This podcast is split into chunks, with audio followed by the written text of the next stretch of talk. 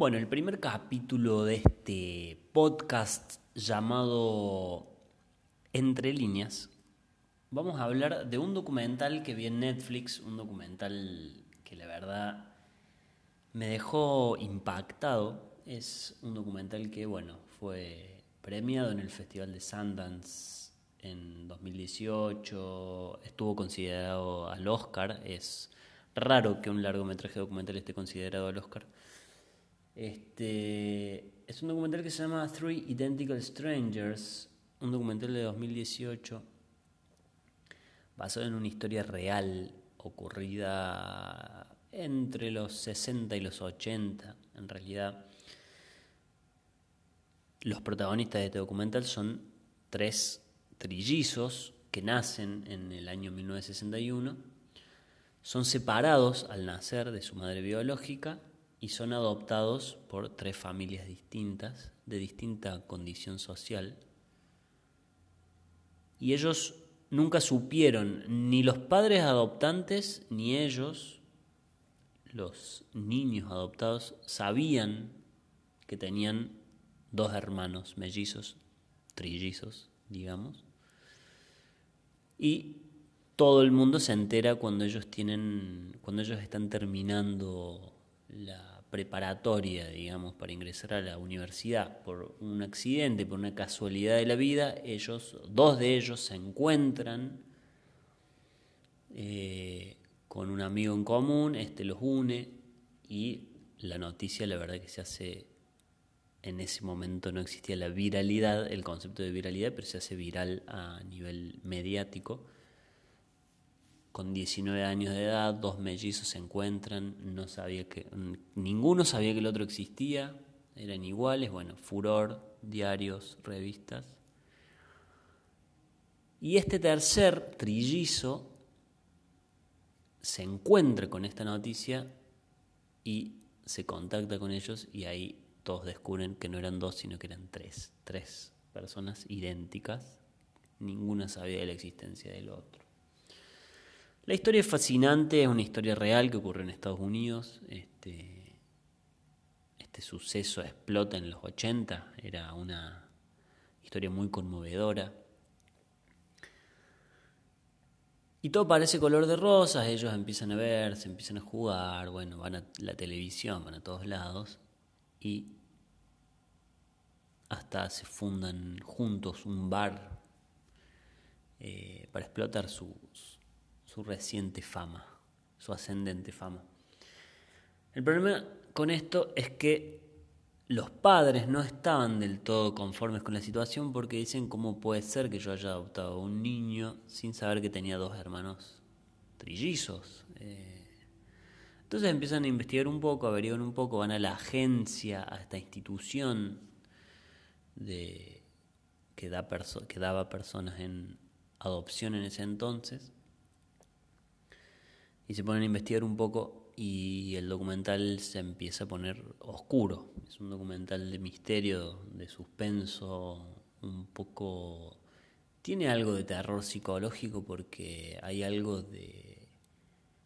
la manipulación y la perversión del juego de instituciones científicas y políticas con la vida de seres humanos, con la vida de niños recién nacidos. Entonces, bueno, eh, se empiezan los investigadores de, la prensa y los padres de estos chicos empiezan a averiguar un poco por qué los separaron, por qué no les dijeron que tenían hermanos trillizos y empiezan a dar con una serie de datos que la verdad son un poco escalofriantes, por otro lado son, sorprendentes porque bueno, la, la raza humana ha evolucionado y ha avanzado así, con experimentaciones científicas, tanto con plantas y animales como con humanos, digamos. Eh,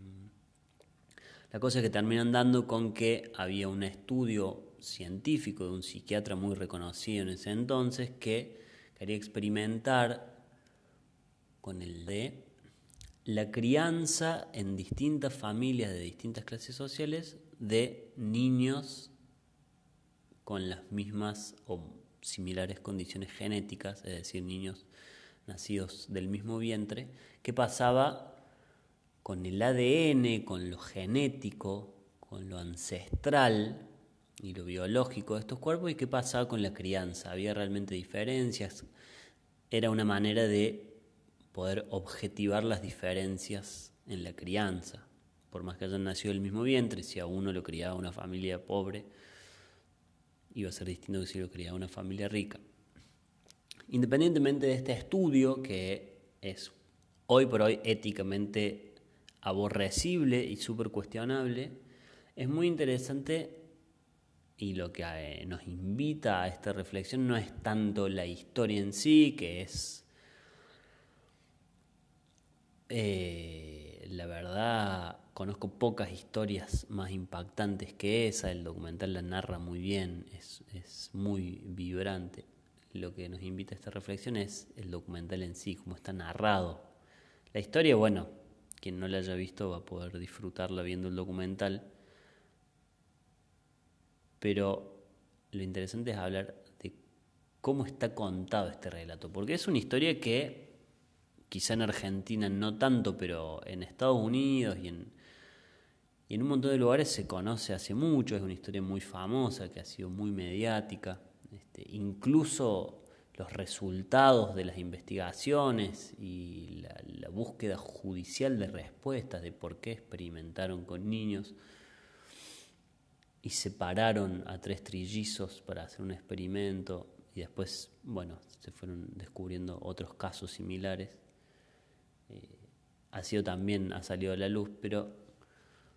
lo que nos invita acá es entender cómo está narrado una cosa que ya se conoce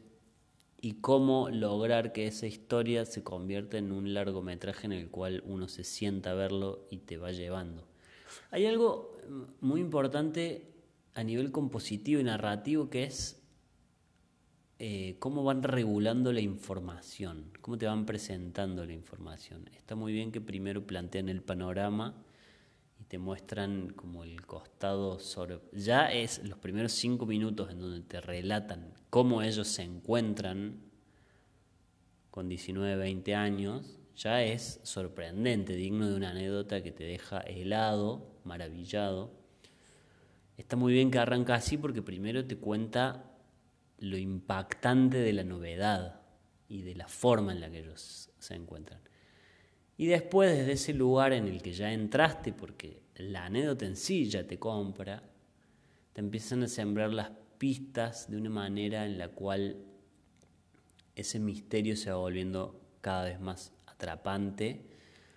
y uno va pasando por distintos estados. Hay algo del miedo, hay algo de de una ansiedad de querer saber, hay algo del rechazo, hay algo de la pena y de la tristeza hacia ellos. Bueno, te van contando cómo después sus vidas se van desvirtuando a medida que se van enterando de lo que les va pasando y a medida que ellos tienen que lidiar con, con el peso de su historia de vida y tienen que lidiar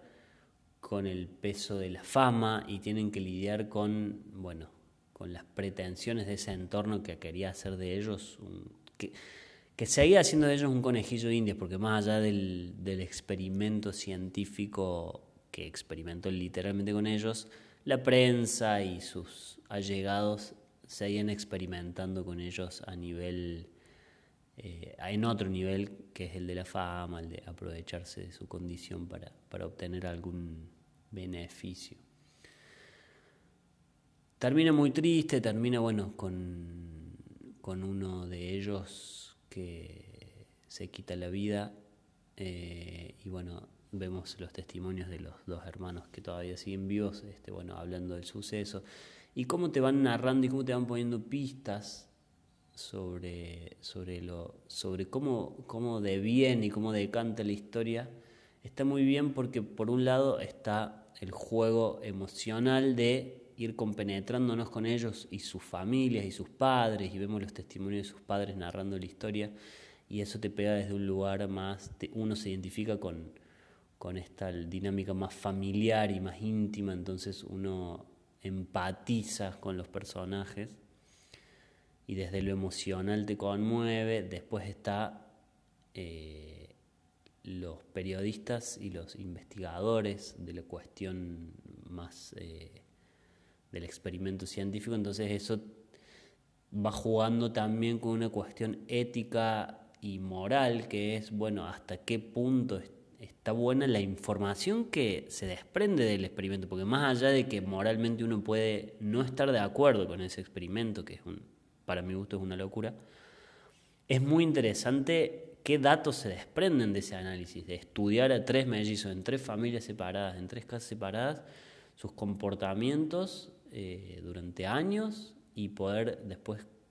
comparar esos datos. Eh, entonces hay conclusiones a nivel filosófico y científico que son también muy interesantes desde un lugar este, teórico, ¿no es cierto? Entonces está esa contradicción de me interesa mucho esto, mira qué interesante esto que se, esta información que se recaudó o estas conclusiones parciales a las que se llegaron. Y por otro lado, qué lástima que para llegar a saber eso tuvo que pasar esto. Entonces hay como una contradicción entre la ética y, el hallazgo científico que es muy interesante eh, el documental, por supuesto, plantea una postura moral que es que está en contra de la experimentación con niños, pero por otro lado no,